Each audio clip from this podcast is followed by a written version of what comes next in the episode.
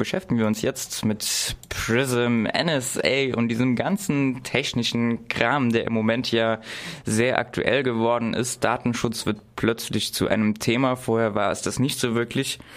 Und ähm, nicht zuletzt deshalb gibt es auch eine sehr interessante Seite im Internet, die wir jetzt gerne vorstellen würden, nämlich prismbreak.org.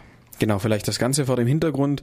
Ähm, wir sind ja ein selbst, also ein unabhängiges Radio, noch ein freies Radio und ähm, wir verlassen uns auch nicht darauf, dass der öffentlich-rechtliche Rundfunk irgendwie die Aufgabe der Information der Bevölkerung irgendwie erfüllt, sondern wir nehmen es selber in die Hand und ich denke, ein Stück weit geht es auch so bei der Briefgeheimnis. Also nicht, dass man sich jetzt nicht dafür einsetzen sollte, eine starke EU-Datenschutzverordnung zum Beispiel, jetzt gerade die im Europaparlament verhandelt wird, irgendwie durchzukriegen und auch auf politischem äh, Niveau irgendwie Lobbyarbeit zu machen, um eben einen starken Datenschutz auch zu gewährleisten und dieser Schnüffelei, dieser Abschnorchelei irgendwie Einhalt zu gebieten, aber darauf können wir uns nicht verlassen.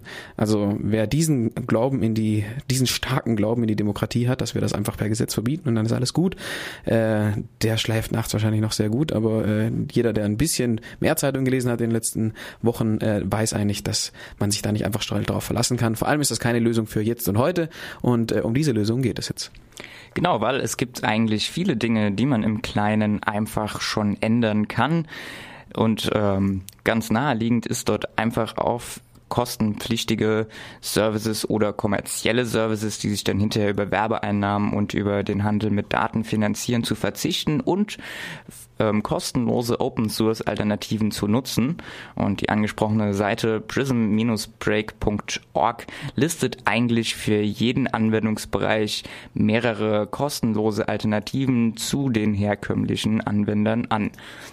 Die gibt's sogar, sehe ich gerade, in ungefähr 15 Sprachen, irgendwie Deutsch, Esperanto, Englisch, Spanisch, Französisch, Italiano. Also auch wenn ihr Freunde und Freundinnen habt, die äh, nicht unbedingt des Englischen großmächtig sind, äh, könnt ihr das gerne weiterleiten in der entsprechenden Sprachversion. Dort gibt es eben die Alternativen zur proprietären Software. Vielleicht noch ein Satz, warum offene oder Free Alternatives besser sind. Also frei, free ist ja immer zu sehen als nicht frei Bier, sondern frei im Sinne von Freiheit. Ähm, es geht einfach darum, dass bei normaler, proprietärer Software kann niemand in den Code schauen und, und sehen, was das wirklich macht. Also da kann Microsoft in sein Windows-Betriebssystem einfach ein Backdoor für die NSA einbauen und niemand kriegt das mit, weil niemand diesen, weil niemand weiß, was Windows eigentlich macht. Bei Linux zum Beispiel ist es eine offene Software, jeder kann diesen Code nachprüfen und es gibt hunderte, tausende Tausende, die das tun. Und wenn dort ein, so ein Backdoor, also eine Hintertür für irgendeinen Sicherheitsdienst eingebaut wäre, würde das auffliegen. Das heißt, allein daher ist offene Software einfach äh, sicherer von dem ganzen wir teilen und ähm, Ideen vervielfältigen sich, wenn sie geteilt werden, ähm, mal ganz abgesehen. Das ist eine, eine weitere philosophische Ebene, aber die Sicherheitsebene ist schon mal ganz wichtig. Natürlich kann äh, eine Open Source Alternative nicht irgendwie vollständige Sicherheit garantieren. Wenn ich jetzt mit zum Beispiel Mozilla Firefox, einem Open Source Webbrowser im Internet unterwegs bin, dann bedeutet das nicht, dass das eine absolute Sicherheit gewährleistet. Äh, aber es ist auf jeden Fall schon mal ein Schritt in die richtige Richtung und herkömmliche Google Chrome, Apple Safari oder der Internet Explorer können einfach vermieden werden.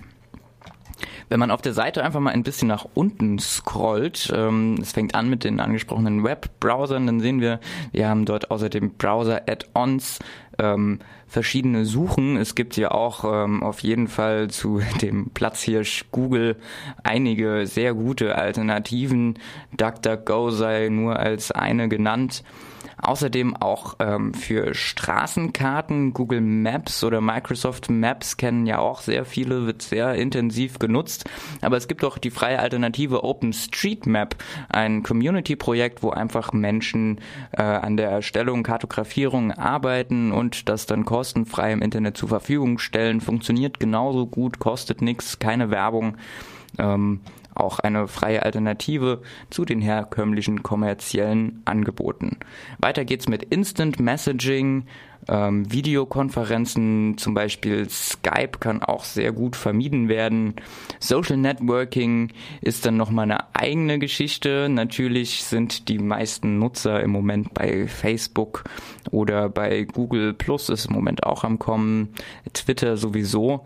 Ähm, dort fällt es natürlich schwerer, ähm, Alternativen zu etablieren. Genau. Und vielleicht wollen wir auf die eine oder andere Sache ein bisschen äh, genauer eingehen. Also wenn man jetzt zum Beispiel sich über E-Mails äh, unterhält oder oder über den Browser, ne? Sagen wir mal, das normale Browsen im Netz, ne? Also sagen wir einfach mal, ähm, was ist denn, was macht denn Prism und Tempora? Die schauen einfach, was geht durchs Netz und können im Prinzip von jedem die Metadaten festhalten. Metadaten heißt im Endeffekt, sie wissen, wann du von wo welche Seite besucht hast. Und äh, um das zu vermeiden, gibt es hier zum Beispiel das Tor Browser Bundle. Was macht das Tor Bundle? Im Prinzip installiert es äh, eine Software auf deinem Computer mit einem eigenen äh, Browser auch, bringt er gleich mit. Und wenn du von dort aus surfst, dann geht deine Suchanfrage geht normalerweise von deinem Computer zu deinem Internetanschluss zu deinem ISP, also Internet Service Provider, Telekom oder O2 oder was auch immer, von dort in irgendeine Backbone nach Frankfurt, dann über das Glasfaserkabel, auf dem Tempora mitschnüffelt, äh, in die USA und dort zu, was weiß ich, Google, sagen wir mal. Und ähm, Tor macht einfach, dass von deinem Computer geht's in deine Internetanbindung äh, zu deinem ISP oder zum ersten Knotenpunkt und dann zu irgendeinem Tor-Eingangsnetzwerk. Und das Tor-Netzwerk ist im Prinzip eine Wolke. Eine Wolke mit tausenden Servern, Relays, und dann geht's in diese Wolke rein und fällt irgendwo, vielleicht in Brasilien, in den USA oder in Frankreich, wieder aus der Wolke raus und geht zu der Website und der Rückweg geht genauso über die Wolke. Also im Prinzip können dann diese äh, Schnorchel-Schlapphüte einfach nur sehen, äh, hier Sebastian surft das Tor-Netzwerk an. Da ist irgendwas drin. Und natürlich sollte das nicht nur von Leuten getan werden, die was zu verbergen haben, sondern man sollte immer Tor benutzen, damit eben kein, ja, so ein Profil von einem angelegt werden kann. Aha, er ist jetzt da und da und versucht das zu, ähm, zu ja, irgendwie sich da irgendwie Informationen oder irgendwas halt anzugucken. Das sollte immer verwendet werden. So kann einfach anonymisiertes und verschlüsseltes Surfen im Internet irgendwie gut passieren, weil eben die Tor-Verbindungen, es ist auch schwierig da eine Deep Packet Inspection also zu machen, also reinzugucken in das Paket, was ist da eigentlich an Content drin. Normalerweise die Metadaten würden sich ja beschränken auf, er geht dahin zu dem Zeitpunkt von da aus und nicht unbedingt was von der Seite kommt. Aber eben mit Tor ist das auch ähm, verschlüsselt, was da drin ist. Also sie können dann auch gar nicht so einfach sehen, was er denn eigentlich ansurft. Ist aber nicht damit zu rechnen, dass sobald irgendwelche kleineren Alternativen, die es im Moment noch gibt, wie zum Beispiel das Tor-Netzwerk oder auch Linux als Betriebssystem, die im Moment ja noch von deutlich weniger Menschen genutzt werden, dass sobald das populärer wird, sich dann auch die Nachrichtendienste irgendwo anpassen?